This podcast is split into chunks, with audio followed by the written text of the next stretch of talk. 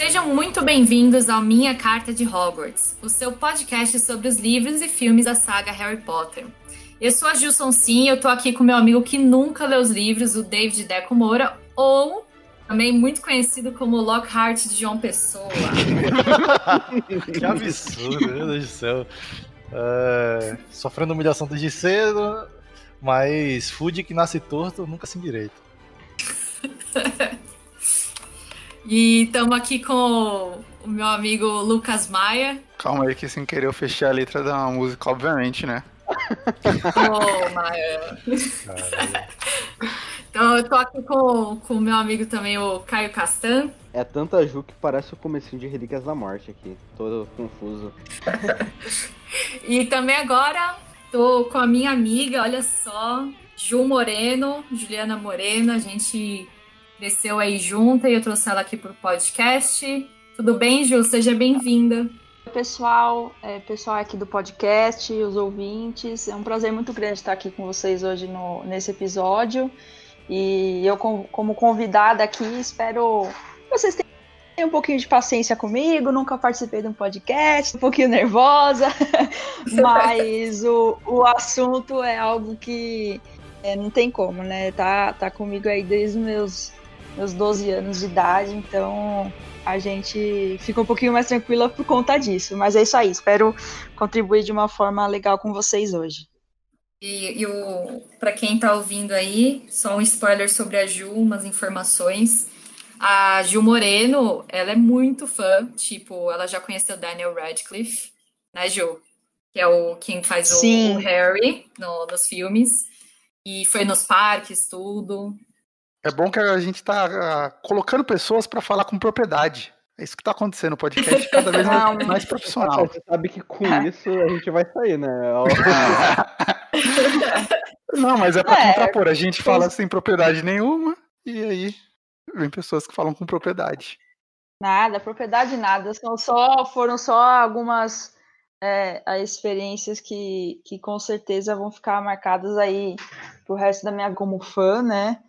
É, um, os sonhos aí que, que eu corri atrás, conhecer é, a, a, área temática de Harry Potter nos parques de Orlando, né, da, da Universal e, e também da, da Califórnia, né, e tive a oportunidade de fazer um intercâmbio em Londres e por uma sorte divina o Daniel estava com uma, uma peça em cartaz lá no mês em que eu ia ficar, tipo assim, a peça ia ficar em cartaz dois meses e, e calhou de, de ser a data que eu estaria lá e ele, assim, muito, muito é, simpático e atencioso com os fãs, e também como uma estratégia para chamar público para a peça, ele atendia todos os fãs depois é, da peça acabar, né?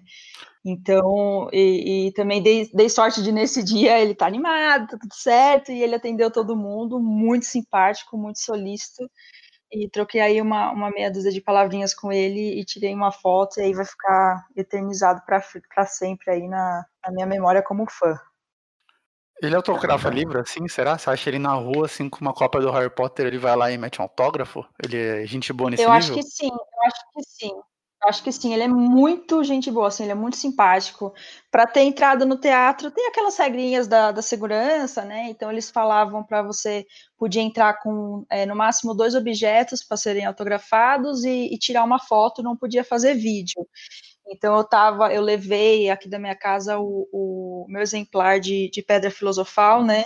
O primeiro, meu primeiro exemplar, né? O antiguinho, o, o tradicional.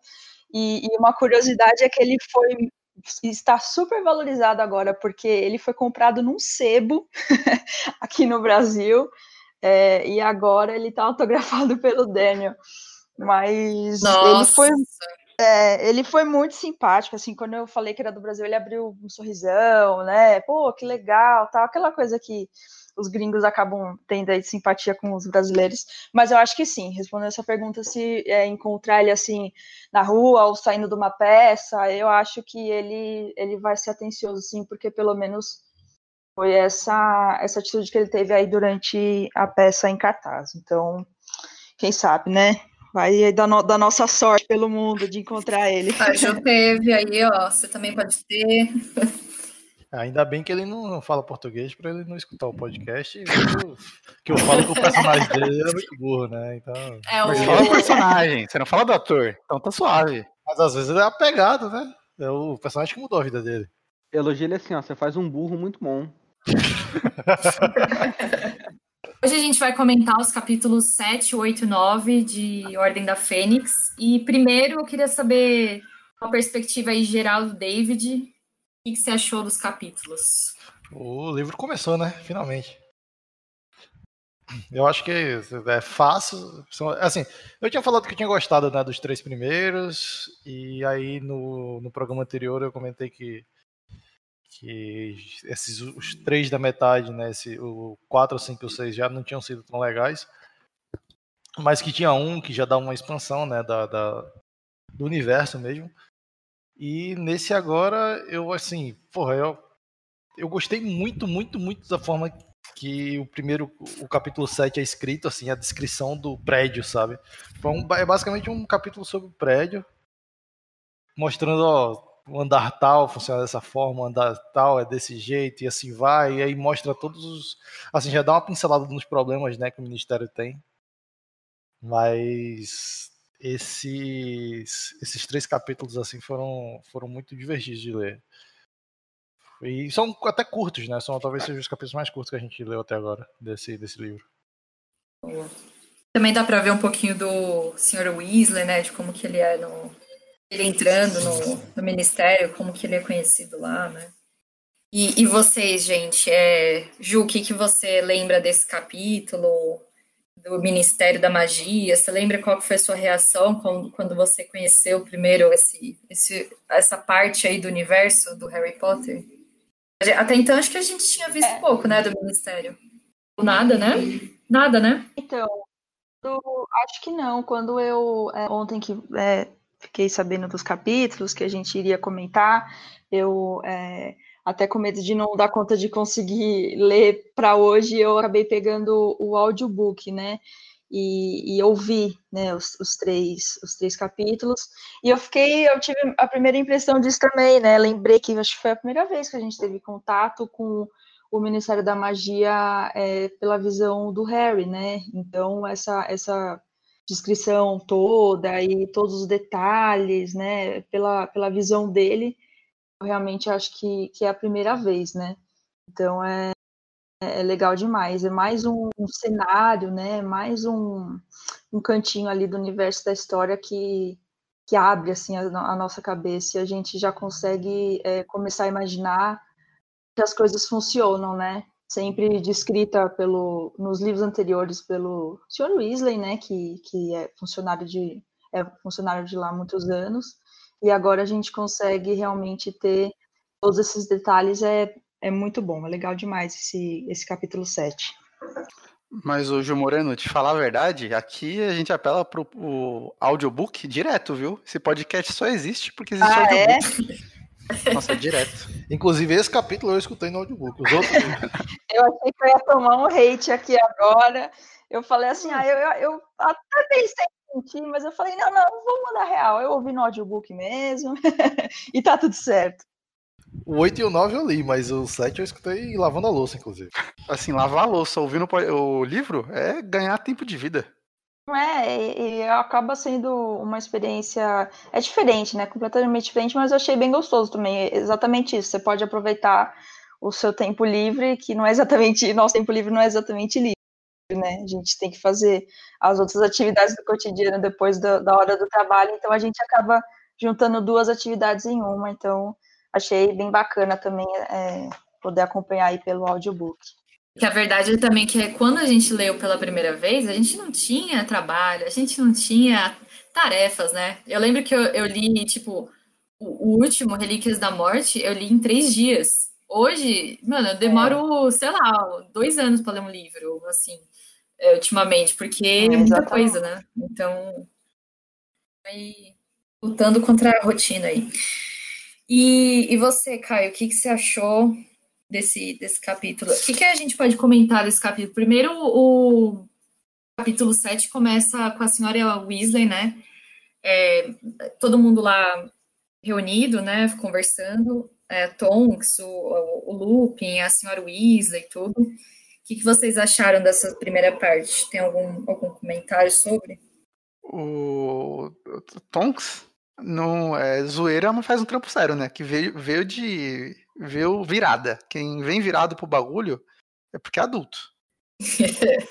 então é o primeiro sinal de que ela é uma pessoa adulta, não é só uma criança ficar fazendo piadinha ali. Eu amo a Tonks. A Tonks é uma das minhas personagens favoritas, aliás. Ela é maravilhosa. A gente discutiu isso do quando a Tonks aparece, a gente levantou essa bola, tipo, a Tonks ela tem um fandom muito grande, né? Tem muita gente que gosta muito da Tonks. E a gente ficou tipo, nossa, mas ela é um personagem. Será que ela. Por que, que será que a galera gosta tanto da Tonks, né? Vamos dar uma olhada nisso aí no, nesse livro nos próximos, né? Ah, é porque acho que ela é, ela é alternativa, assim, né? Ela, ela sai, sai um pouquinho ali do, das coisas certas, né? Primeiro que a aparência dela, né? Ela já é uma pessoa diferente ali, tem o cabelo da, da cor que ela quer, aparência física e tal.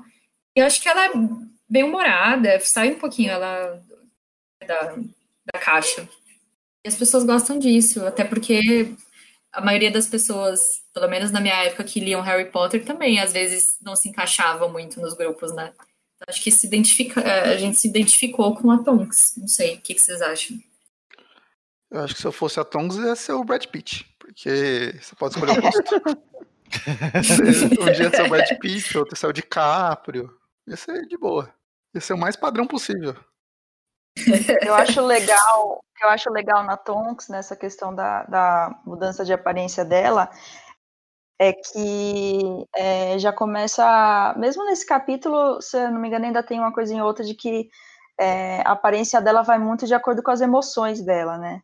Então, às vezes ela, o cabelo, o formato do rosto, às vezes assim, ela acaba mudando já se ela tá alegre, se ela tá triste, assim, então acho que isso é bem interessante também. E, e o fato de que essa condição dela, eu não, me, não lembro agora exatamente qual que é a qual que é o termo usado para isso, né? Porque ela não é um animago. Metamorfomago. Isso. Ela fala, ela em algum momento fala, né? É, que não é algo é, condicional, ela é, nasce assim, né? É uma condição de nascença, né? Então, isso é interessante também.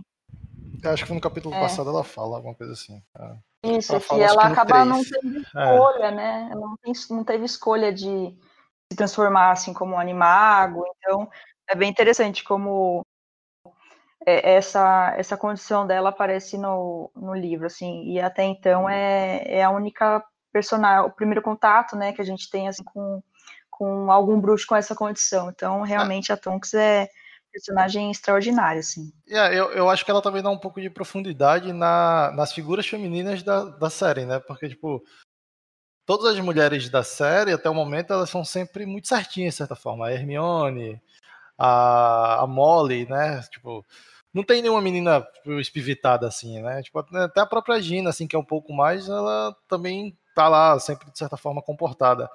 E eu acho que, tipo, talvez não tivesse, por mais que as meninas que estivessem lendo na época, talvez não tivessem 100% de identificação com as com a Hermione, por exemplo, por não serem tão estudiosas ou alguma coisa do tipo. E agora eu acho que a Tonks dá um pouco mais de realidade, um né? Um pouco, é, dá um tom um pouco mais leve para essa figura. Eu acho que por isso, talvez por isso que ela tenha tanto, tantos fãs, né? Porque causa essa identificação, assim, ah, eu não estudava quando eu estava nessa idade. Então, Nossa, eu acho, agora finalmente eu posso me identificar com alguém, coisa do tipo. Sabe uma coisa dessa cena que eu gosto muito? É que é como é descrito que a Sra. Weasley é a mãe do Harry Potter. Porque quando você acorda, sua roupa tá pronta, sabe? Você eu, acorda. Esse, essa sequência de capítulos é exatamente isso, né? Ela começa com, afirmando que a, que a, Molly é a mãe do Harry e, ela ter, e, e, no capítulo 9 também termina desse jeito. Que é, é coisa de mãe, né? Se acordar, sua roupa já tá prontinha ali passada, pra você ir pra escola, pra você ir trabalhar. Assim, é, o Harry, ele tem que ser uma pessoa muito, não sei, doida, não sei o que, que é. O David pode achar um adjetivo é melhor. Mas, mano, alguém te oferece mingau, bolinho, arenque, ovos com bacon e torrada, e você só pede torrada? Ah, mas você tá nervoso, você não come. É, mas, pô, primeiro dia de aula, Ju, tu, tu acho que tu, tu devia ser tu ah, era das pessoas que ficavam nervosas. Gente, eu fico nervosa, eu como mesmo. Primeiro, primeiro dia de aula ali, tá, mudou de colégio, mudou de escola ali, tu tá, primeiro dia, não, não tem nenhum amigo no lugar tal. ou tu tá sendo julgada, tu foi, tá pra ser presa. Verdade. É verdade, Pô, tá não bom. tem como ter apetite. Tá eu nunca fui preso, mas eu, eu acho que eu não teria apetite. Olha, o não, pra David tá defendendo Harry Potter. Que fica registrado aqui. Tem, tem seus momentos, eu, tô- eu- eu- desde o livro passado eu ando defendendo muito o Harry. É, mas eu acho que é ok, assim, tipo, tá com fome, inclusive no- quando ele volta, né, tem esse comentário assim, ah, vamos almoçar logo porque tu não comeu nada, né? Porque, tipo, ele- Ela é bem mãe do, do Harry é, mesmo. realmente ele tá se cagando de nervoso ali. E eu não consigo tirar a razão dele, não. Ele, inclusive, ele vai criando todo um cenário na cabeça, né? Meio assustador. Tipo, ah, você. Você tem até o. Daqui a algum. no- nesse episódio a gente vai comentar sobre o Harry meio esquizofrênico, né? Falando consigo mesmo. Sim, Com a voz na cabeça. Então, tipo, eu acho que é, é o momento onde a gente, a gente vê a angústia dele. E o Harry, assim, que a gente falou no episódio passado, é o Harry puto, né? Harry É, esse livro ele, é- ele é bem uma, uma fase meio, mais né, sombria do Harry, né? Começa a ficar mais assim, no psicológico dele bem abalado, né? que mais, gente? A gente. Deixa eu ver aqui. Vocês querem discutir mais alguma coisa desse. Dá pra- acho que dá pra falar da, da parte do, do prédio, né? Quando eles vão, a parte dele do, do, do, É. do Arthur.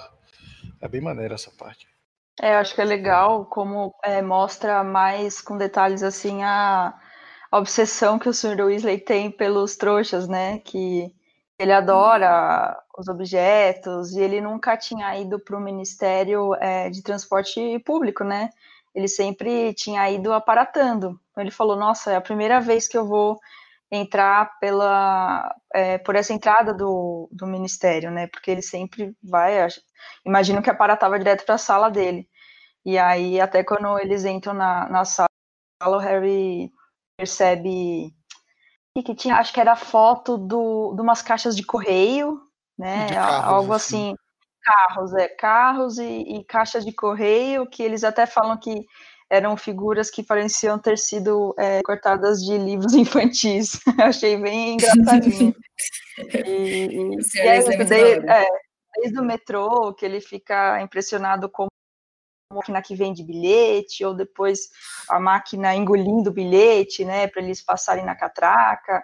Eu acho que eu gosto muito dessa, dessa característica do Sr. Weasley e esse episódio mostra bastante isso, né, em vários momentos. É, tem até a empolgação dele com, a, com as estações chegando, né? Tipo, faltam três. Faltam, parece o, É o verdade. o, o burrinho de Shrek, né? Falando. Shrek 2 lá, gritando, se a gente já chegou. Eu acho que se o Harry dá um Hot Wheels de presente pro, pro Arthur, ele vira o filho favorito. Tem que ser aquele do tubarão, né? É, nossa, ele vai ficar o dia todo brincando. O Nossa. Do tubarão. Eu acho que bate com um negócio que foi discutido no capítulo é, retrasado e vai ser discutido mais pra frente, que é tipo. o- os, os Weasley não são bem quistos ali, né? Porque eles se envolvem com trouxas. E o Arthur leva isso aí ao pé da letra, né? Que o maluco ele gosta demais de trouxas, ele, ele é fascinado por, pelo mundo deles. E é legal ver como o ministério não gosta muito disso. Tipo, a sala dele é pequenininha, sabe? Tipo, tá, a gente vai. Vai ter um ministério pra cuidar dos trouxas, mas vai ser bem pequenininho ali. Vai ser uma sala bem pequenininha porque não é tão importante. Só vamos ter pra inglês ver, assim. Mas é, mas é- é o tipo de situação que você meio que. Se você parar pra pensar, você entende meio que ele, né? Porque, caramba, tudo é tão fácil, né, no mundo bruxo, em questão de transporte, de, de se deslocar de um lugar para outro, e tipo, você vê que tem pessoas que. que precisam fazer e criar coisas para conseguir se locomover de uma forma mais rápida, né? Uhum.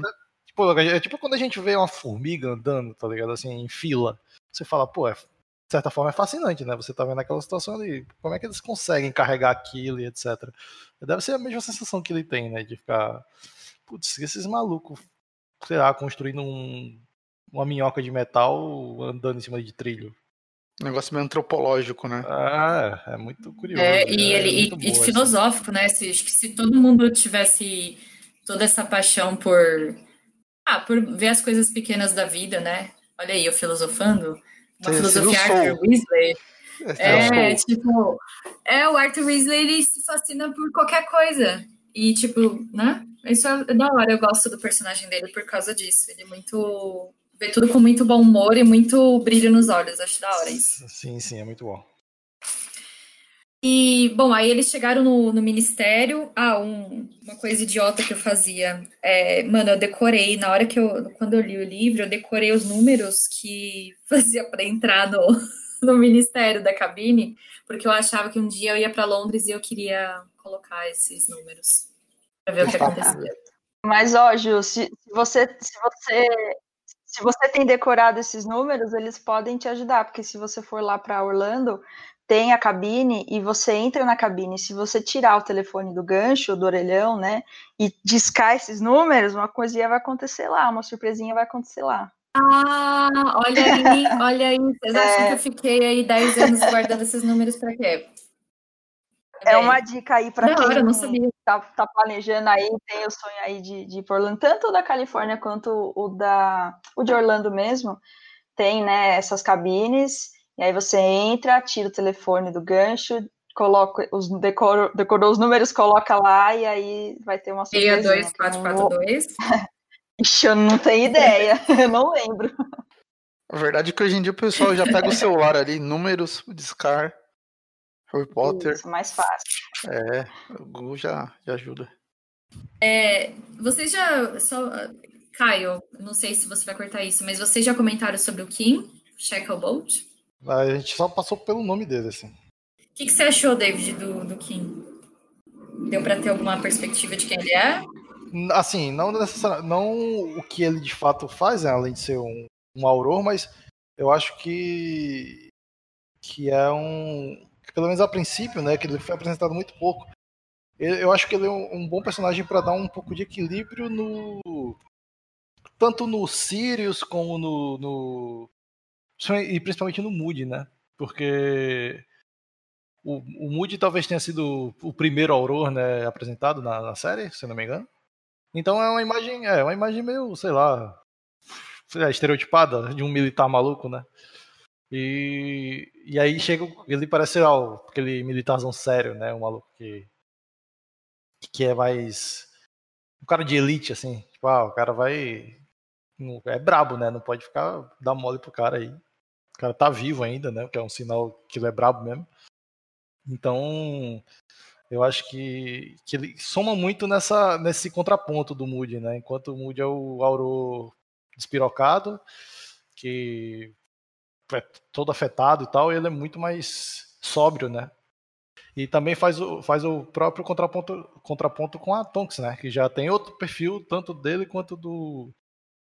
do. do Moody. Então cria um grupo muito mais heterogêneo, né, de certa forma. Então faz com que tenha, tenha bilhões de formas de você combinar eles em diferentes situações que tenha atrativo, né? E não só ah, vai ser só combater e combater por só combater, né? É uma parada meio você dá muito mais profundidade ao a presença deles na, na, na série. E capítulo 8, é, a gente começa aí, o capítulo 8 chama a audiência, que basicamente fala sobre a audiência, óbvio.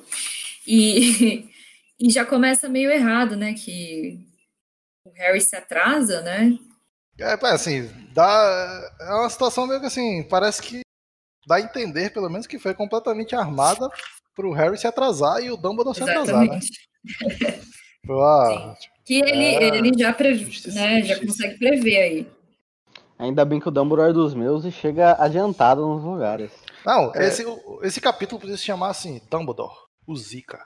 Não, o Dumbledore manda muito, né, nesse Porque capítulo. ele é, meu irmão, ele, porra, ele literalmente bota, quer dizer, não, não literalmente, mas ele destrói o rolê, velho. Enquanto os caras tá, o maluco gaguejando e ele tá lá, pô, só mandou assim, cala a boca, irmão, me respeita. O, o resumo eu escrevi. O Harry não tem advogado. O advogado é um Dumbledore. E ele tem testemunha, amigo. Ele chega ali. De surpresa ainda, adoro, pra dar aquela atenção. Só faltou o Dumbledore gritar, you can handle the truth. É muito bom, muito bom. Eu, eu gosto da frase que ele fala. Eu cheguei três horas antes, por, por sorte, né? Tava prevendo ali a merda. E é, eu acho que é a primeira vez, é o primeiro. É a primeira vez que a gente vê o Food sendo escroto de fato, né? Assim. Ele ameaçou ser escroto em outras situações. Ele deu a entender que era escroto em outras situações, mas é a primeira vez que a gente vê isso fisicamente, de certa forma, né? Que é ele manipulando um julgamento, um horário, um local para que a testemunha e o, lá, o, advogado de defesa não chegue. Ele deixa uma criança sozinha no julgamento. É, tipo, o cara É, porque agora tá, tá, contra. Antes era. Era da hora ter o Harry Potter com ele, né? Tipo, do lado dele. Lá no 3, ali, né? isso é legal, né? Então, agora não. Agora tá tudo. Ficou tudo muito sério e agora tem muita política envolvida. Então, vamos jogar o Harry pro lado.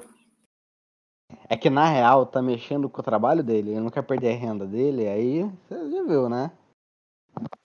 É um negócio também que a gente discutiu que ele não quer ser o primeiro-ministro que tá na época do, do Voldemort, e o Voldemort tá voltando, pelo menos o Harry tá falando que o Voldemort tá voltando. Então e é bom silenciar o moleque já. E comentam também, né, que ele tem um pouco de ciúme do Dumbledore, que tem gente que queria que o Dumbledore fosse o ministro da, da magia, mas o Dumbledore nunca quis. É, tem esse aí, Só que mesmo Verdade. assim, né, rola esse fuzuezinho aí, e ele tá tirando o Dumbledore da, dos, dos seus cargos importantes, né, pra, de mediação que ele tem, para que ele isole o máximo possível, né, para que, inclusive, soltando é, matérias, né, no, no, no jornal para, sei lá, as famosas fake news, safado, o Food é o a gente tinha falado, né, que o Food era meu Bolsonaro, então. Já tinha falado isso mesmo. Já tinha falado e aí tá se concretizando. O Food acha que tem que tomar cloroquina. o, o, uma coisa maneira é que o mundo do Harry Potter não tem advogados, pelo jeito, né? O seu advogado é o cara que tá ali perto. Por isso que é o mundo dá um pouco mais certo. Até pra uma criança, né?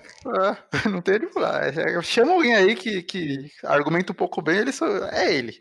Explica aí, moleque. Será que às vezes não é porque, sei lá, o, a escola Hogwarts tá envolvida, e aí tinha que, sei lá, algum representante, aí foi o Dumbledore porque é o amigo do Harry, mas poderia ser o, a McGonagall, não sei. É, eu acho não, não que... faz sentido nenhum, tô tentando pensar do lado, do lado que, deles aí. O que pareceu é que o Dumbledore foi porque quis. Não que precisava é, ter alguém. Assim, o Dumbledore fez, ah, eu vou defender porque eu quero e foda-se. Sim. Eu, eu acho e, legal e... também é, nesse no julgamento, né? Além da Dumbledore que a estrela ali, né? Acaba com, com todo mundo, o melhor advogado que existe é a senhora Fig, né? É, como testemunha é muito engraçada ali. Ela, né, toda nervosa e, e tentando, né, falar exatamente é, o que tinha certamente combinado com, com o Dumbledore, né? E às vezes ela se, se atropela ali, se, se atrapalha toda é, com a descrição dos dementadores e do que tinha acontecido.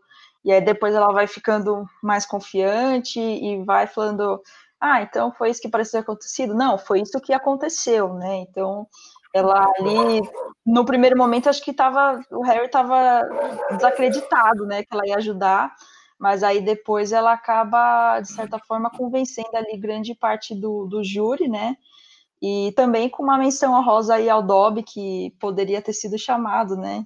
Porque o, o Ford fala que lá não, ele já tinha é, feito magia e, e, no segundo ano, e a Dumbledore fala, é, foi o off doméstico, inclusive ele está a serviço de Hogwarts, né?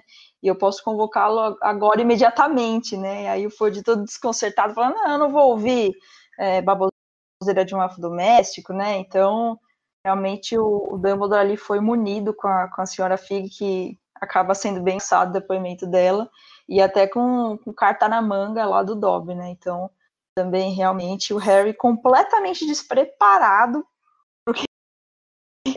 e, e realmente ali o Dumbledore fez fez às vezes ali e, e livrou a cara dele, certamente. O, o, Dumbledore, ele não ajuda nada o psicológico do Harry, né? Ele salvou o Harry, beleza, mas, tipo assim, ele podia ter, ter avisado, ô, oh, Harry, eu vou lá com você, tá, mano? Tipo, eu te ajudo, tá? Fica tranquilo, vai dar tudo certo. Ele nem ele olha na cara do Harry, né? né? É, ele, ele vai no susto, né? Ela gosta disso. Muito bom. A senhora Figues, que a Gil, a Gil é, Moreno comentou, é interessante mencionar que ela também é uma bruxa abortada, né? Que é quando o, é uma pessoa que tem um pai ou mãe bruxo, mas que não desenvolveu o poder mágico. Então, é que nem o Filt. O Filt é um aborto também, que eles chamam. Qual é o termo que, que mudou? Que falaram? Eles usam bruxa, é, ela fala, sou uma bruxa abortada. Não, mas é, é, que no episódio passado a gente tinha comentado, o Hiro comentou que tinha mudado o termo, né? Aqui tem um retcon, que ah, é o malogro. Tá. Ah, tá, tá, tá, é, tá. Malogro. Porque o aborto, acho que em algum momento alguém olhou e falou, isso aí pega mal, né? Vamos É. criar uma nova tradução. Que acho que é squib em inglês e mudaram pra aborto. Mudaram pra malogro. Alguém, eu não depois de sabia 20 disso anos de. Harry Potter, alguém pegou e falou: Isso aí é. Você tem que entrar no, nos fandom do Twitter que você descobre essas coisas aí. É, a, a edição que eu li ainda tá aborto mesmo. Não, todas as edições estão aborto, eu acho. É tipo, eu acho que era pra próxima. É, O que mais que temos aí para comentar desse capítulo 8, gente? Tem o, o Percy, o Percy lixão lá, né? Chato pra caralho também. Mas o Percy sempre foi chato, né, cara? É, mas agora, é, agora ele é chato e cuzão, né? O É, maluco abandonou a família. porque agora Ele ele tá lidando com o política, né? É pior ainda. Pô, baba-ovo de virou um baba-ovo. E o- o- o- tem um bagulho que eu acho maneiro é que o Dumbledore, na argumentação, ele dá a entender que o, o ministério tá mudando o jeito, assim, de governar, né? Que, tipo, quando o Fudge fala as leis podem mudar, o Dumbledore fala, é desde que eu saí da, da Ordem dos Bruxos, sei lá, da- de algum grupo aí, da Corte dos Bruxos, vocês estão meio que mexendo aí nas leis de um jeito que, que parece que estão tentando forçar um ponto de vista, sabe? E ele fala várias coisas desse tipo. Ah, o Fudge tentou te- expulsar o Harry, tentou que- destruir a varinha dele antes do julgamento. Ele dá a entender que o, o ministério ele tá ficando menos democrático, não é uma boa palavra, mas Autoritário. mais autoritário é melhor, né? Ele tá se tornando mais autoritário e o a saída do Dumbledore facilitou isso, sabe? É bem maneiro e ele meio que joga isso na cara de todo mundo e foi de ficar meio que sem como argumentar contra. É, até o fato, o o Dumbledore dá a entender, né, que o Ministério organizou o ataque dos Dementadores é, contra o Harry. E até a gente é introduzido a personagem da Dolores ah, Umbridge. Uma das grandes personagens de Harry Potter. O que, que você acha dela, Deco? É, não, eu não quero falar muito, vamos escutar o falar Deco. De quem? De É. quem? Do- Ele nem deve ter notado ela. A Nesse Dolores. momento. É aquele que o Harry fica falando que tem cara de sapo, coisa assim? Isso. Assim, não tem meio muito o que falar, né? Assim, ela entra, muda, sai calada e todo um mistério em cima disso, mas assim, se vocês não tivessem falado disso, eu teria ignorado completamente. Mas... Eu acho. Eu, vou dar um- eu não vou falar porquê, mas eu acho que é um dos personagens. Assim. Que torna esse livro muito bom. Veremos. Mas não, não vou falar porquê nem nada, você vai descobrir aí. Hum. É, vamos mudar de assunto aí? Vai que. Vai É que. porque, é, é porque no julgamento quem mais se destaca é a outra mulher que tá lá também. A... Que até da que ela é. Bones. Isso, isso. Que até depois menciona ela de novo. Amélia, né, eu acho. Acho assim. Isso. E aí eu acho que ela, ela se destaca um pouco mais por ela ser o lado mais justo do julgamento, né? Enquanto o Food está tentando é, manipular toda a situação para dar uma forma de culpar o Harry, ela tá tentando, ela tá, tá mantendo o julgamento um pouco mais justo. Então é, ela acaba se destacando mais. Aí eu acabei ignorando mais a Dolores mesmo. Quando o Harry Potter virar seriado da Netflix, esse episódio vai ser bem da hora, né? O episódio do julgamento. Dumbledore quebrando os caras no argumento. Nossa, esse episódio vai ser muito bom. Vai ser da Disney Plus. Ou da Disney Plus também. Olha, qualquer, qualquer, qualquer pessoa aí que, que fizer, pelo amor de Deus, estamos aceitando, né? Tem até uma, um canal no YouTube, não sei se vocês conhecem, de um, de um pessoal independente aí, brasileiro, que, que eles fazem. Acho que eles já estão no te- é, terceiro episódio, se eu não me engano. E tem também vários vídeos de fãs, né? É, eu vi um muito bom, se eu não me engano, é da, da Belatriz, é, do, do canal gringo que eles fazem, né, como se fosse um, um episódio, assim, então, Nossa, as produções são incríveis, então a gente fica aí babando, imaginando uma série é, de qualquer assunto, né? O pessoal fala muito da história dos marotos, da história dos fundadores, é, qualquer Nossa, coisa, cara. qualquer uma delas. E assim, Qualquer uma delas. ah, não sei se tu costumava acompanhar tanto podcast, mas é um dos motivos que eu recebi muito hate. Tem haters aí, da, inclusive que me chamaram aí de, de. Como é o nome do cara? Esqueci agora. Lockhart. De Lockhart de, de João Pessoa. É, que é, assim, Harry Potter precisa de mais conteúdo audiovisual, porque os filmes são meio ruinzinhos, né? O que? São ruizinhos? Os filmes, filme. né? É, mas é porque Ah, não. tá ainda lembrando do, do, do Cálice de Fogo, calma. É, você tá. calma. Não, quando você terminou de ver o Asca, você tava pagando mó pau. Não, Azkaban foi maneiro pra caralho, mas tipo, se você pega os outros, tipo, são, é um filmaço em quatro. Não, não, os outros dois são infantis, são filmes infantis. Mas é porque o Cálice é um nojo, velho. É ruim Não, é o Cálice é ruim. O Cálice não dá pra defender. Ninguém vai defender o Cálice aqui. Sou Ju, contra. você gosta Ah, eu- do cálice? Ju, se você for defender o Cálice, a gente vai. o livro não, ó. Eu, eu- só pra falar, o livro eu elegi como meu favorito até agora, mas o filme é o pior. É que, na verdade, aí é, tem uma questão dos diretores, né? Porque o, o primeiro e o segundo, se eu não me engano, foi o, o Chris Columbus, né? Que foi o diretor. E é uma, uma estética, assim, completamente diferente do terceiro, que foi o, o Cuarón, né? E o terceiro, assim, a fotografia do filme, as roupas, né? Você vê, eles usam calça jeans, usam camiseta, é, é, foi completamente diferente. O terceiro é completamente do, diferente do primeiro e do segundo.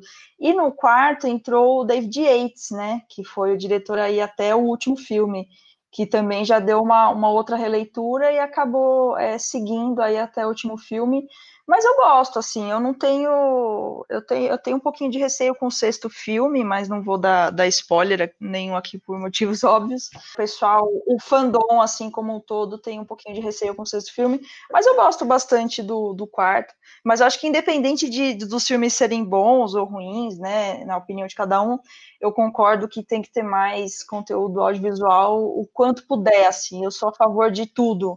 Eu sou a favor da, da peça de teatro que teve, eu sou a favor do, do Animais Fantásticos, mesmo que tenha também algumas controvérsias, né, saindo um pouquinho aí do, do nossa discussão dos capítulos, mas eu concordo. Eu acho que quanto mais conteúdo, melhor para a gente não deixar né, morrer, nunca vai morrer, mas não deixar enfraquecer o, o fandom e também dar um gás aí para os fãs novos, né? Como a gente está acompanhando aqui no podcast, e também tem muitas crianças, né, que estão começando a, a ler atualmente, então. Eu deixo uma É isso. mensagem aí pro se eu tiver filho aí, ó. Se ele estiver ouvindo, se não gostar de Harry Potter, mano, já pode sair de casa. É, leu Pode ser, errado, tá? lê de novo. Vai morar lê de novo, senão vai ficar de castigo. Não, zoeira. Daqui Tudo 10 filho. anos, daqui 15 anos, você vai ver. É, se eu tivesse nascido filho da, da Ju, eu... Verdade, isso aí é com 27 Nossa, anos. não, você já, já tava fora de casa faz tempo. Porque a criança tem que. Não, mano, tem que ir quatro anos já. Não. Desde bebê já tem que estar escutando Harry Potter. Já tem, tem que ir lá ler a, a historinha ali, sabe? Não, você é louco. Não tem isso não. Harry Potter O- é para bebês. Harry Potter. Ah, tinha que ter. Será que não tem? Vou fazer alguma, alguma adaptação aí. Ou pelo menos, Sabe aqueles Star Wars, CDs, né? aqueles CDs de trilha sonora? Tem Beatles para bebês, tem Queen aí, para ó. bebês. Podia fazer a trilha sonora do Harry Potter para bebês, aí já no subconsciente dos bebês já gente, ficou assim. ó. Por favor, eu já vou, já vão produzindo aí, por favor. Daqui uns anos, quem sabe aí, vamos ter um Harry Potter aí fan. Mas não agora, vamos lá, gente, mudando de assunto. A gente vai pro falar do capítulo 9, As Tribulações da Senhora Weasley. Eu acho um capítulo muito bom. Tem muitas coisas fortes que a gente depois eu comento, mas queria saber ele é bem dividido nesse capítulo. Assim. Tipo, ele tem duas histórias acontecendo ao mesmo tempo e tipo, talvez é o capítulo mais longo dos três, então ele é bem nessa, nessa pegada mesmo, assim, de ser tem, é bem profundo, tem, expande muito um personagem específico que é a senhora Weasley, né? O, mas eu acho que ela também expande o Harry, porque eu gosto de, do, Tá parado que o, o Rony vira monitor e o Harry fica com invejinha, sabe? Sim, é, o Isso é Harry. o- Isso é muito real, velho. Quem que não fica com invejinha, sabe? Sim, sim, sim. Você tem 15 anos ali, seu amigo ganha um negócio maneiro, e você, tipo, por mais que você fique feliz por, por ele, você também fica, tipo. Com 15 anos, esse sentimento não é domado dentro de você, sabe? Mas é, é, É, é- é um muito real, muito real. é um pouco de inversão de valores, né? Tipo, a... no, no livro passado rola com o Rony isso.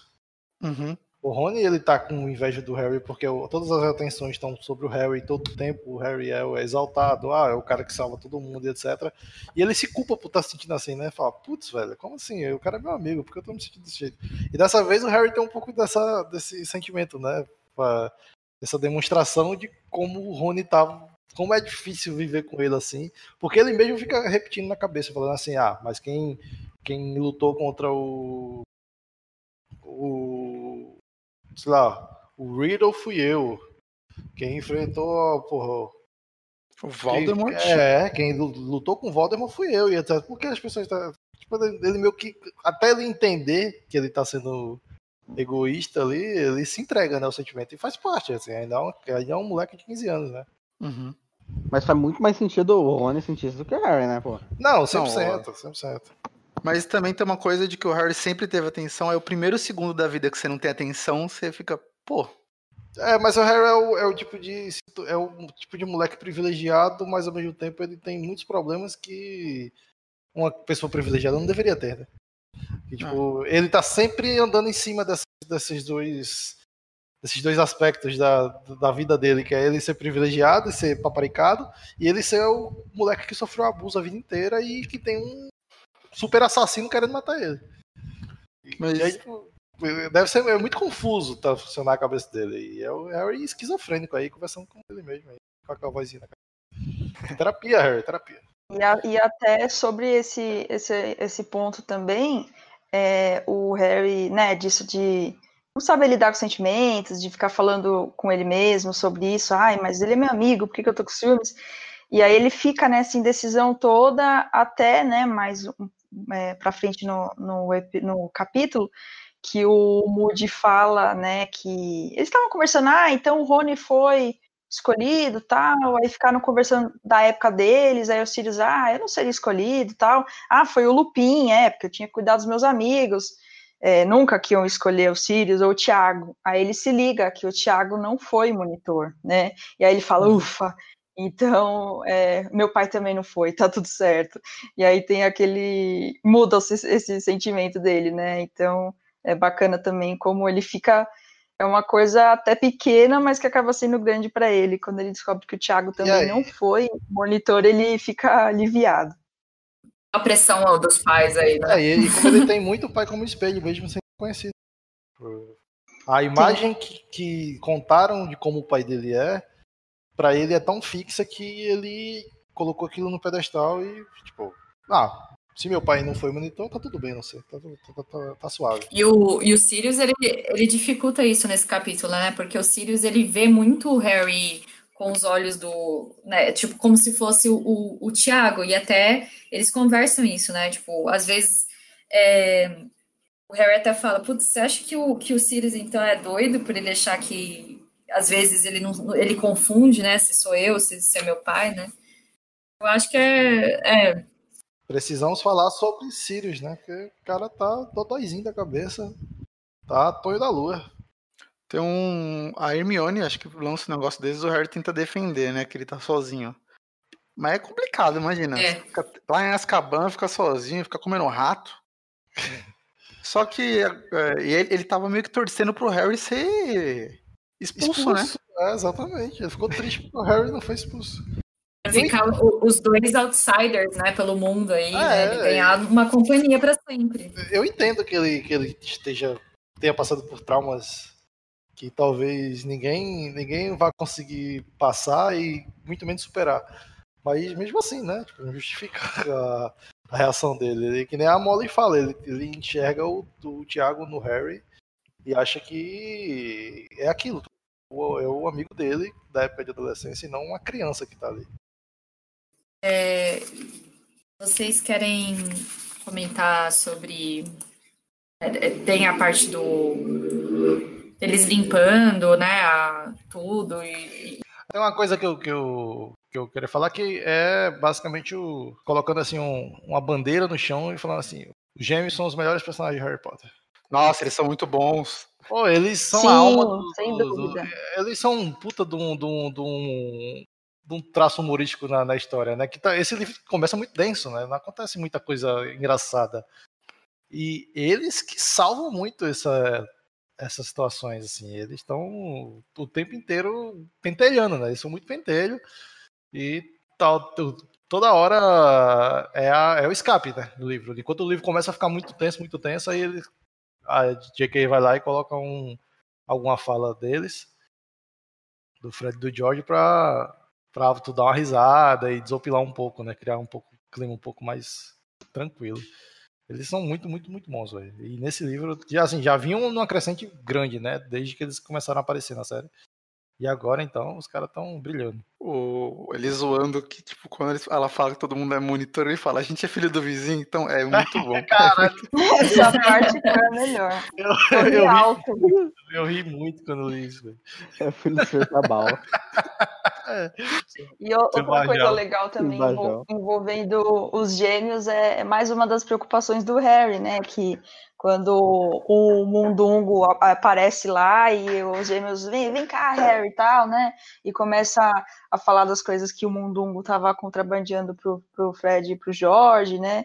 E aí o Harry, não, o- o- os gêmeos, não, o Harry tá nos financiando tudo mais, e aí rola toda a conversa, e no final o Harry fica meio assim, né? Fala, caramba, a senhora Weasley me vê como filho e eu tô ajudando os meninos a fazerem coisas erradas, né, entre aspas. Será que se der algum problema vai ser mais uma, uma quebra na família, né? Porque já tinha a questão do, do Percy e caramba, se ela descobrir que eu tô ajudando, então é engraçado que envolvendo os gêmeos tem mais essa situação aí que o Harry fica meio confuso e fica conversando com aquela voz na cabeça dele. É bem, bem interessante. meio sentimentos, né, o Harry, nesse, nesse livro mesmo. É, contei pra minha mãe que financiei a boca de fumo dos meus irmãos. Reagiu. Não é boca de fumo, é uma, é uma startup de e-commerce. Uma startup. Mas de e-commerce que vende. Drogas e artefatos pra atentado terrorista, irmão. Então, ele- não, eles vendem umas brincadeiras ali, umas bombas de bosta, uns ouvidos. Ele vende um rolê pra galera matar a aula, é droga. Droga. Esse bagulho é muito. A galera vomita É. e come o outro lado pra voltar pra aula, irmão. Os caras são safados. Genial, eles são geniais. A gente não comentou que eles fizeram o bagulho pra você vomitar e sair da aula, só que o problema é que vomita tanto que não dá pra tomar um antídoto. É. Então ainda não dá pra usar. E o bom é que eles estão testando o rolê, né? Eles vão testando neles mesmos. Pô, é muito bom. Os caras, são bons. os caras são muito bons. Não, mas eu não falei droga com sentido negativo. Uhum. Aí, aí, Tem uma, uma parte seguinte aí que eles estão é, achando umas fotografias também. Eu achei, quando eu li pela primeira vez, nossa, eu, eu lembro que eu fiquei muito curiosa de saber um pouco mais, né, de quem eram as pessoas, né, que fizeram parte da primeira ordem. E aí eles falam dos pais do Neville, né, nesse, nesse capítulo. E, e aí é uma parte mais bad aí, né? Que já linka. Tem uma parte, um alívio cômico, aí já vai para uma parte mais bad. Sim, sim. Eu- e só pra finalizar o papo dos gêmeos, parece e que o jeito que eles ficam aparatando todo momento, né? Isso aí deveriam só descer uma escada, e eles ficam aparatando. Me lembra muito o Kramer entrando em- na casa do Seinfeld, tá ligado? Tipo, abrindo a porta de uma vez, assim, todo atrapalhado, caindo por cima do gelé. Aham. Então, tipo, eu acho que o nosso público provavelmente não é muito de assistir o Seinfeld, mas quem assistiu aí fica a referência. Acho que a média é é 27 anos de que eu vejo. É, é, é, então, com 27 anos talvez é possível né, ter assistido. O- Essa parte da fotografia, a gente ficou curiosa, mas eu acho muito bad, que é o mood totalmente insensível pegando e falando. Esse cara morreu. Esse cara perdeu os braços. Esse cara aqui Mata- perdeu a família inteira. Mataram. Mataram, esse, mataram. Morreu, esse mataram. Aí chegando os pais do Neville, eles ficaram vivos. Mas era melhor ter morrido, hein? É, esse aqui precisou Caraca. de 10, 10 comensais pra matar. Mas morreu. Morreu. É insensível. e aí ele fala, e seus pais, né? Que você sabe o que aconteceu, né, né Harry? Ele dá um tapinha nas costas. Sem noção. Não, mas sabe que, que é, ele é sem noção, ele é o famoso tio sem noção. Mas o eu, eu gosto de todas as cenas que envolvem a Ordem da Fênix, tipo, o, a sede. Porque me dava um sentimento de, tipo, nossa, eu queria muito estar ali com aquelas pessoas, sabe? Juliana é, besta de adolescente, quando lia e queria fazer parte do livro. Ah, não é besta, é que a gente se envolve, né? Mas enfim, é, eu queria muito estar ali, era a minha parte favorita, assim, do, dos livros, é, desse livro em, em, questão. Porque, nossa, é, é, o crossover de todos os personagens mais legais, tipo, o Lupin, a Senhora Weasley, o Senhor Weasley, os gêmeos, aí tem o Kim, que a gente não sabe muito bem quem que é ainda, aí tem a, a Tonks, nossa, é, eu queria muito estar ali, sabe? Só estar ali. Então, tudo que passa ali eu gosto. Essa parte da foto, assim, pelo menos como eu não, ainda não assisti o a minha referência visual é muito aquela foto do Watchman, tá ligado? Que do primeiro grupo é. Watchmen, quando tá lá o comediante, todo mundo lá. É. Tipo, você olha, parece que tá todo mundo bem, só que tá todo mundo na merda. É. Vou ver um monte de bosta no rolê. Então é muita referência que eu tinha, assim. É, parece que tá tudo certo, só que aquilo ali acabou com a vida da maioria, né? Uhum. Tem um que ele fala, esse aí morreu, tipo, dois dias depois da foto. É, tipo, é esse tipo de coisa, é. né? É, esse aqui a gente não achou nenhum corpo. Isso é a minha referência. Eu, eu, o pior é que eu ia falar que você fez a melhor referência possível, porque é exatamente isso. Pegando esse, esse gancho da Ju também, e já mudando um pouquinho do, do assunto, que a Ju falou que ah, de, deveria ser muito legal ficar lá, né? Que o Harry até comenta que ele. É, Nossa, ainda bem que vou voltar para Hogwarts, porque ficar aqui não é exatamente a melhor coisa do mundo, porque é, os aurores se reúnem, mas a gente não pode fazer nada, né? Ele pensando, a gente não pode se envolver, nós somos vistos é. como crianças e tem mofo por toda a casa, a gente só limpa. E aí, é, puxando é, desse, desse assunto, também tem a Hermione falando mais sobre o Fale, né? Dos, dos elfos, então é muito legal, porque ela fala, aí, tá vendo? é, como os elfos se sentem, Rony, ah, eu não tô nem aí. Ela fala, ah, então a gente, a gente poderia promover um mutirão na sala comunal da Grifinória e todo mundo participar para ver como são a vida dos elfos tal. E depois ela conversando sério. Comunista. Isso, ela conversando sério com o Lupin, né, sobre as ideias dela, do Fale, que é algo que, que acho que é pouquíssimo explorado no, no filme, né, é, sem, sem mais spoilers, mas é algo que no livro é assim muito legal esse engajamento da Hermione com, com os elfos, é, proteção dos elfos, né? E, e nesse capítulo a gente fica aí sabendo mais um pouquinho sobre as ideias dela pro Fale. Acho bem bacana. E, e é bom como ela tá ali para expor a hipocrisia de todo mundo, né? Ela tá ali só pra esfregar na cara dela. Tipo, ah, isso, tá achando bom, porra? Por que tá exigindo aí, galera? Você acha ruim? Imagina isso a vida inteira. Pô, mas que ideia merda, né? Chegar lá na torre da Grifinória e falar, galera, vamos limpar isso aqui pra ver como é que é se fode. Todo mundo ia mandar ela. É, é, é, é, o tipo de ideia assim. Até adesão nenhuma. Quem que ia pegar e falar, verdade, deixa eu limpar isso aqui pra ver a como Hermione. é. Eu não preciso nem limpar pra saber que é uma merda. É. Falar que é pra ensinar, a Hermione faz, irmão. Pra aprender. Não, a Hermione faria. O problema é ela conseguir alguém que, que topasse essa ideia, assim. O Rony e o Harry por pura pressão. Eu, confesso que estou muito curioso para o desfecho dessa, dessa saga. Dessa o quê? Da saga do Fale. Ah, sim. Assim, o, que, aonde é que isso vai chegar? Porque assim, ela, ela vem crescendo, né? Tipo, e, e, os argumentos da própria Hermione elas vão melhorando com o tempo. Então eu tô curioso para saber como as coisas vão funcionar, ou se tem um desfecho. Né? Espero que tenha, porque se tiver eu vou ficar bem frustrado. A gente pode ir para a última parte, que é a parte da Molly. A melhor cena. Eu acho que é uma das cenas mais. É, uma, cena, uma das cenas mais pesadas que eu acho, assim. É, lendo Sim, de novo e tal, eu acho que. É, eu acho que é bem pesado, até porque isso é uma metáfora, né, também para uma para coisas que a gente, né, no mundo real vive, né? Que é uma síndrome do pânico. Uhum. É, enfim, você tá ali, uma, imagina, uma depressão e tal, então isso acho que conecta a gente e a gente fica mais. fica uma coisa mais pesada, né? É, e por ser a Molly, né, um personagem tão querida e, tipo, pura, né, de certa forma, ela tem. Beleza, não é, a palavra certa não é pura, mas ela é muito boa. Então, tipo, uhum. você, ela dá um, dá um pouco de de dó dela, né? Pô, ela tá a família inteira no rolê, né? Eu, lembrei que quando a gente. Quando a gente discutiu, né, no primeiro podcast que teve sobre o bicho-papão, sobre o que seria o nosso bicho-papão, né? E a gente ficou discutindo muito, tipo, ah, mas quando você é criança é um monstro, mas quando você cresce, tem que ser algo mais abstrato, né?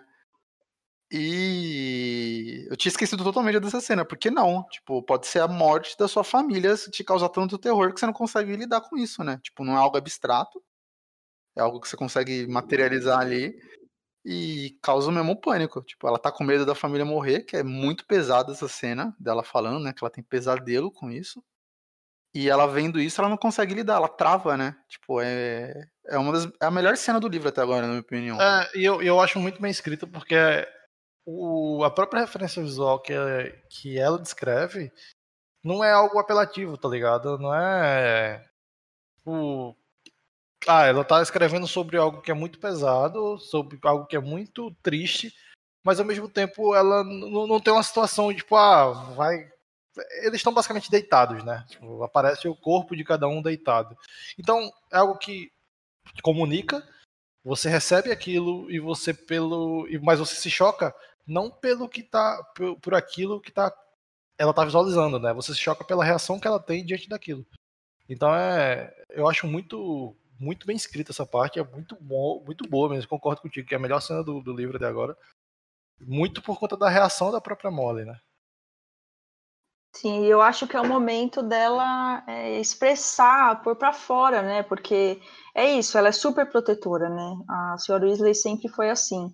É, olha primeiro para os outros, depois para ela mesma, né? Então ela estava ali é, caramba, ela é da ordem, né? Então, assim, se for preciso, ela vai vai para a batalha e tal. Mas ali ela tá, né? Você vê, lavando a roupa de todo mundo, deixando todo mundo alimentado, colocando a casa em ordem e se fazendo de forte, né? Digamos assim. E aí ela falou: ah, não, deixa aqui, né? Eu vou ali, vou acabar com aquele bicho-papão. E aquilo ali para ela é um tilho, né? Como se fala é, hoje em dia, do que ela já estava sentindo. Eu achei muito interessante quando ela começa a desabafar, que ela fala: caramba eu penso nisso o tempo todo. Tenho sonhos, eu tenho sonhos não, eu tenho pesadelos com isso. Então não é algo como se ah, apareceu aqui o bicho papão porque eu sempre tive medo da minha família morrer. Não, pode ser isso também, mas é o momento em que ela estava ali a qualquer momento podia, né, travar uma batalha, ali ela estava sem saber o que ia acontecer no próximo dia, e ela se abre, né, com o pessoal. Ela até fala, ah, não, não conte pro Arthur, né, eu sou boba, eu fui boba, é, é, não conta para ele e tal. Então, assim, ela sempre querendo se fazer de forte, mas naquela hora ela desaba e todo mundo acaba sabendo disso. Então, sei lá, seria o momento dela, né, conseguir alguma ajuda. Só, só de todo mundo ficar sabendo, ela colocar para fora isso, né, pensando mesmo como uma depressão, como um pânico, né, fazendo esse paralelo. Eu acho que já é bem bacana mesmo o livro é, tratar disso. Acho bem, bem legal mesmo. Importante até funciona bem nesse contraste também, né? Que tá a festa, aí ele vê a, a foto do pessoal junto, né? E descobre que quase todo mundo morreu. E aí, em seguida, ele percebe que, tipo, o grande medo dela é que uma pessoa só, do querida para ela, morra, né? Tipo, alguém Sim, da família dela é morrer. Pesado mesmo. É, é, é, quando ela começa a analisar até questão de probabilidade, né? Tipo, porra, a gente tem uma foto ali que, sei lá, 70% das pessoas morreram. Uhum. E minha família faz parte. Tipo, se, estatisticamente é quase impossível é, que alguém da família né? dela não escape, né? Então ela começa é, a entrar em parafuso com isso. Tem. Tem e até frase... pelo número também, né? Eles são, eles são em sete. Sim, são bem que o Percy, o Percy tá lá debandado pro outro lado, né? Mas ela Mas tem medo do Percy, né? em sete já é Exatamente, ela até fala, ah, se acontecer alguma coisa com ele antes da gente se acertar, então tem todo esse drama também do Percy aí o Lupin tenta acalmar falando que agora eles não estão tão em desvantagem, né? Só que é complicado, né, você racionalizar isso. Tipo, ah, antigamente eles eram muitos comensais para poucos da ordem, né? Hoje em dia, ele dá a entender que hoje em dia é um número mais equilibrado de cada lado, né? Só que ele fala que tão, tão na merda assim, né? É, mano, antigamente, antigamente era pesado o bagulho. O, é muito forte. E o Harry, ele entende, né? Ele com 15 anos ele entende porque ele viu os pais e aí ele pensou, nossa, tipo, faz todo o sentido dela estar tá com pânico, né? E, e, e, tipo, é, é, eu acho que é quando a J.K. Ela, ela virou totalmente agora a escrita dela, sabe? Ela pegou e falou: agora eu vou escrever outro tipo Hum. de livro, com outra densidade, com outros perigos, com outros problemas, assim. E os personagens vão ser emocionalmente impactados, assim. Você vai ver eles Uhum. E o sofrendo. O capítulo fecha justamente com essa reflexão, né? Que o, o Harry ele se dá conta de que, meu, há dois minutos eu tava com ciúmes dos meus amigos serem monitores e eu não, e com medo de que eu tô financiando o Fred e o Jorge, sabe? Tipo, ficou pequeno, perto, meio que puxou ele de volta para a realidade, sabe? E tudo girando em torno dele, né? Obviamente, desde o começo lá, desde a primeira Guerra Bruxa, é, tudo foi. é, na verdade, não. Segunda Guerra Bruxa, né? Uhum. Ah, não, a primeira mesmo. A segunda, a segunda é agora, né? A primeira Guerra Bruxa Sim. é, ele nem havia nascido ainda. Então é isso, tudo girando em torno dele, aí ele é sugado de volta para a realidade, fala, nossa, eu tava sendo, tava com meus probleminhas bobos aqui, e olha o que tá acontecendo ao meu redor, né? Então é bem louco isso. Nossa, da hora. Então, agora vamos votar nos os capítulos que vocês mais gostaram. Vamos lá, David. Qual que você mais gostou? 7, 8, 9. Eu, eu, eu acho que todos vocês, a maioria de vocês, vai votar no, no 9, né? Porque realmente ele merece vencer. Eu vou votar. Eu vou votar no 7, porque eu gosto muito daquela transição de, de mostrar como funciona o prédio do, Ministério. E, assim, para mim, eu, eu sempre gosto quando tem esse tipo de coisa em filmes e gosto também de ler isso. Mas, assim, caso o, o 9 vença, é completamente justo. E se o 9 não vencer, eu mudo meu voto. Caraca. Já deixa eu votar que eu vou fazer É. parecido, então. Ô, se todo mundo for fazer isso aí, o nome não vai vencer. Não, não, eu, eu, eu, eu também acho que o 9 é o melhor, mas eu não quero que o 8 saia sem um voto. Porque o 8 é o Dumbledore on fire, acabando com o Fudge ali na, na discussão. Então, eu acho que o 9 vai ganhar. E por causa disso, eu quero dar um votinho pro 8, pro 8 não sair sem votos. Se no, o 9 não ganhar, eu mudo meu voto. Caraca. Eu vou votar no 9, porque pela, pelo tudo. não, é que, é que ele já era o meu favorito mesmo, e eu não vou. Não, justo, justo, vou- justo. É, porque ele foi muito bem escrito, né? Toda a metáfora aí, eu sempre parto aí pela, pela profundidade do capítulo, e, tipo, esse foi muito profundo. E me marcou, assim, mesmo. é, a gente quase não lembrando muito, né, dos detalhes, esse eu, eu lembro até hoje de como ele me marcou por causa da cena da Molly. Essa cena é ótima. Ju Moreno. Eu vou votar no 9, é, mas com uma menção honrosa ao, ao 8, porque acho que esse, esse lance do Dumbledore é, não ter olhado nenhuma vez pro Harry, né? Sem spoilers, mas isso para quem tá lendo a primeira vez é muito estranho, né? Porque, pensa bem, o Dumbledore sempre foi super atencioso com o Harry, sempre cuidadoso ali, como, como um guia mesmo, né? Como um, um tutor ali, quase. E aí o cara de, de defender ele, livra a cara dele e não olha nem na cara dele. Por que será que isso está acontecendo, né? Então acho isso muito curioso. É uma, um ponto bem interessante do capítulo 8, mas o 9 aí arregaçou, né? Acho que não tem como é, os outros aí ganharem, porque realmente o 9 é muito denso, muito denso, e a forma como ele acaba, assim, fecha com a chave de ouro. Então, o meu voto vai pro 9. Calma lá, falta meu voto ainda. Maia, deixa eu te perguntar uma coisa rapidinho. Hum. A gente tem, pela nossa separação de episódios, vão ter 11 episódios dessa temporada, né? Isso. Se a gente tiver só 11 capítulos, não fica ruim? Fica eu- um pouco, é bom com 16, né? Mas então, pra ajudar nisso, eu posso votar no 8 e a gente fala que esses, esses dois capítulos passam. Então, beleza, eu acho que é Beleza. justo, eu acho que é justo. roubar. Olha vocês aí reclamando do food, Eu acho arbitrário e top. estão aí, ó, reclamando do Fred, e aí estão manipulando aqui também a nossa votação. Vai ter que chamar o VAR, hein? Árbitro Eu de acho. vídeo Eu aí, acho. pra ver se aí se tá certo ou não, tá meio estranho. Eu vou denunciar esse, eu vou vazar esse áudio. Eu acho que problema, a, do- a dona Leila, ela pagou o VAR até o final do Libertadores, então eu posso usar pra hoje também. tá suave. Vou votar no capítulo 8, então, daí passo 8 e 9. Aí, Porque eu bravo. gosto muito da audiência. Eu gosto muito da Às audiência. vezes o 8 pega uma- um chaveamento fácil ali na copa de capítulos e vai longe. Nunca dá pra É. saber. Ah, Justo, justo, justo. E foi bom que o 7 não saiu. Sem volta. Que os três são muito bons, velho. Eu vou falar uma coisa. Eu acho que todo podcast vai ter uns dois bons, hein? Esse livro é. Eu, eu separei certinho agora, né, irmão? É, Agora fica difícil escolher o, o O capítulo. melhor. É, é muito, muito capítulo bom daqui pra frente. E queria agradecer a Ju Moreno por ter participado hoje. A gente gostou muito. Fala aí, gente. Com Valeu. propriedade. Valeu, Ju, quando quiser participar de novo, só seja muito bem-vindo. Ah, s- Sempre bom aí ter mais gente participando com a gente que gosta muito de Harry Potter pra contribuir na discussão. Que entende do assunto, né? Diferente Entende gente. assunto, é bom ter alguém com propriedade. Legal, pessoal. Obrigada. Eu que agradeço a participação, foi muito bacana mesmo. Tava um pouco nervosa aí, mas foi, nossa, o tempo passou aqui que a gente nem percebe, né? Falando do que a gente gosta. E espero ter contribuído um pouquinho aí com, com os comentários dos capítulos e incentivar o pessoal aí que, que nunca leu a, a começar a ler e, e passar sempre para frente aí a palavra do Harry Potter.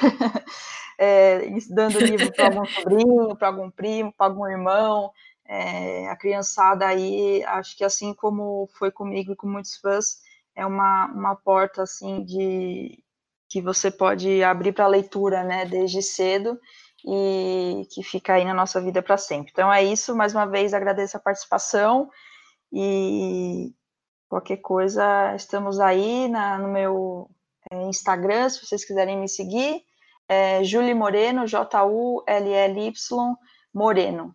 E aí tem algumas fotos da, das viagens que eu fiz e algumas Daniel Radcliffe, aventuras inclusive. Sim, tem, descendo lá um pouquinho no feed, tem a minha foto com o Daniel, e se quiser dar uma conferida, tá tudo lá. Obrigada. Chegamos ao fim do nosso podcast e espero que vocês tenham curtido aí, porque esse livro é muito da hora. E também teve a participação da Gil Moreno. Deixem, deixem comentários aí pedindo a participação dela, porque ela manja muito. E é, se alguém quiser seguir a gente no Insta, Maia, como que faz? É só no Instagram, minha carta de Hogwarts. E se alguém quiser mandar um e-mail pra gente com sugestões, comentários, críticas, É só lá mandar um e-mail pra minha carta de Hogwarts, arroba gmail.com. e pra ouvir a gente em outras plataformas, Minha carta de Hogwarts em qualquer plataforma, ou ela pode ir lá no nosso site, minhacartadehogwarts.com.br e achar todos os locais em que estão o podcast. É, se alguém quiser seguir a gente no Twitter, É MC de Hogwarts, MC mesmo, de MC, MC. MC, MC de Hogwarts. Tipo, mestre de cerimônias Hogwarts. É. Não, os MC ah, tem que falar os próximos. É. Os próximos são os capítulos 10, 11, 12 e 13. Ó, já, já vamos ler. Daí o Caio já mandou aí pra pra vocês aí quais, quais vão ser os próximos capítulos. E fiquem ligados, até a próxima. Tchau, gente. Tchau, tchau. Falou! Tchau. E, inclusive, se alguém conhecer alguém com 27 anos que nunca leu Harry Potter, indica pra gente pra me substituir, porque eu vou embora, hein? Não é nada. Não vai barulho. Não, não vai não. Pronto. No Twitter. Ah, falta o Twitter. Ah, é verdade, desculpa. E se, e se eu. Ah, tá, tá. E se você quiser. Você não, desculpa, volta, desculpa, Caio. E se alguém quiser. Vai tudo sair, hein? E- Isso aí vai sair tudo. Vai ser, vai ser no sair. final, vai ser o encerramento do. Não, não, Vai ter o não. bônus depois da trilha. Ninguém vai me contratar, gente. Eu preciso de frila. Todo mundo erra, gente. Todo, Todo mundo mundo erra. O ser humano erra. A pessoa que vai te contratar tem que entender que o ser humano erra. Ela vai falar, a autenticidade. É, uma, é, um, Eu nem falei é uma característica importante. Tô mó orgulhosa. Você falou mesmo? Falei. Vocês escutem aí, gente. Dá mais play pra gente, só pra ouvir se eu falo palavrão ou não.